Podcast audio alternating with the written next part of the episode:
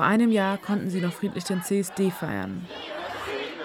Jetzt kämpfen viele von ihnen an der Front oder haben ihr Land verlassen.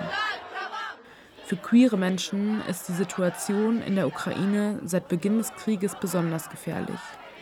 Viele trans- und nicht-binäre Personen können nicht aus dem Land fliehen, da in ihrem Pass männlich steht. Sie gehören so offiziell zu den Personen, für die die Wehrpflicht gilt. Alexander Ryabov ist schwul und lebt seit November 2021 in Berlin. Er kam wegen seines Jobs. Jetzt lebt er gemeinsam mit seiner Mutter in seiner Einzimmerwohnung in Schöneberg. Olex hat viele queere Freunde, die noch in der Ukraine sind. Unter anderem seinen Ex-Freund, der noch in Kiew lebt. Täglich stehen die beiden im Kontakt und updaten sich. Dennoch macht er sich große Sorgen um die Sicherheit seiner Freunde. Of course. Auf jeden Fall ist es einer der Gründe, weshalb ich mir Sorgen mache. Es gibt viele Personen in der ukrainischen Armee, die queer sind und trotzdem mitkämpfen.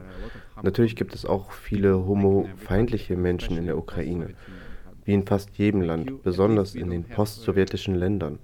Aber wir haben zumindest keine homofeindlichen Gesetze in unserem Land, so wie in Russland. Ich meine, was zur Hölle? Das ist einer der Gründe, warum ich nicht will, dass Russland mein Land erobert.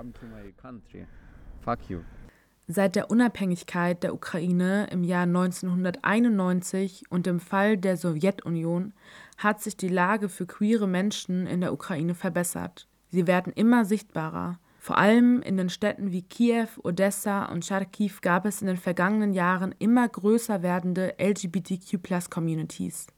Alexander ist im Donbass aufgewachsen, in Avdivka, einer kleinen Stadt in der Nähe von Donetsk. Nach der Schule hat er sechs Jahre in Kiew gelebt und studiert. Er erzählt mir davon, wie unterschiedlich Kiew dennoch von Berlin ist, wenn es ums Leben queerer Menschen geht. Firstly, in Berlin you have much more places in Berlin hast du viel mehr Orte, an denen du dich entfalten kannst und sein kannst, wer du willst, sowie in Clubs und Bars, in denen du anziehen kannst, was du willst. In der ukrainischen Gesellschaft ist es etwas konservativer. Doch selbst in meinen sechs Jahren, die ich in Kiew gelebt habe, habe ich gesehen, wie sich alles verändert. Ich glaube, wir sind eins der wenigen Länder aus der ehemaligen Sowjetunion, die Pride feiern. Wir haben einen Pride Month und einen Christopher Street Day.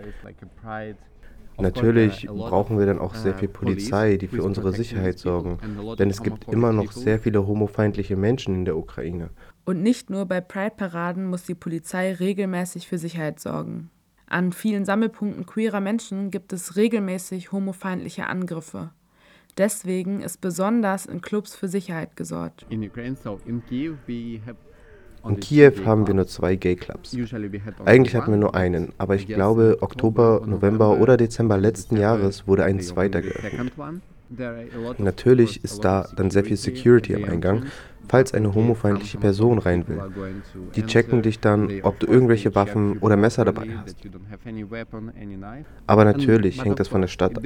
Kiew zum Beispiel als große Stadt ist nicht sehr homofeindlich.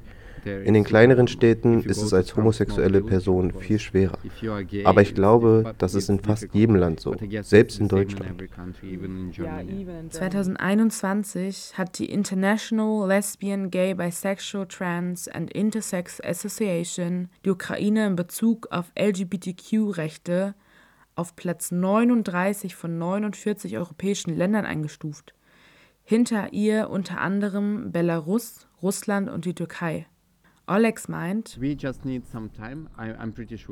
glaube, wir brauchen noch etwas mehr Zeit in der Ukraine. Aber besonders nach dem Krieg wird sich was verändern. Jeder hat mindestens einen queeren Mann, der gerade mit an der Seite an der Front kämpft. Wir haben auch sehr viele queere Frauen, die auch mitkämpfen. Und wer interessiert sich nach einem Krieg noch dafür, wer du bist, wenn du Ukrainerin bist? Wir haben alle das Gleiche erlebt und das zählt. Wer interessiert sich dann noch für deine Sexualität? Alexander findet auch, dass man einen Unterschied zu den jüngeren Generationen spürt. Dort seien viel weniger homofeindliche Menschen. Ich bin sehr optimistisch, wenn ich mit jungen Menschen rede. Selbst wenn sie heterosexuell sind, sind die meisten nicht homofeindlich. Also scheint sich in der Gesellschaft etwas zu ändern. Alex ist da optimistisch. Er glaubt, die Ukraine kann in Zukunft ein LGBTQ-freundliches Land sein. Ich bin mir sicher, dass die Ukraine ein gutes und sicheres Land für homosexuelle Menschen sein wird. Wir brauchen einfach nur noch etwas mehr Zeit. Jetzt hofft er aber erstmal, dass der Krieg in seinem Land schnell beendet wird und die Menschen sicher in ihre Heimat zurückkehren können.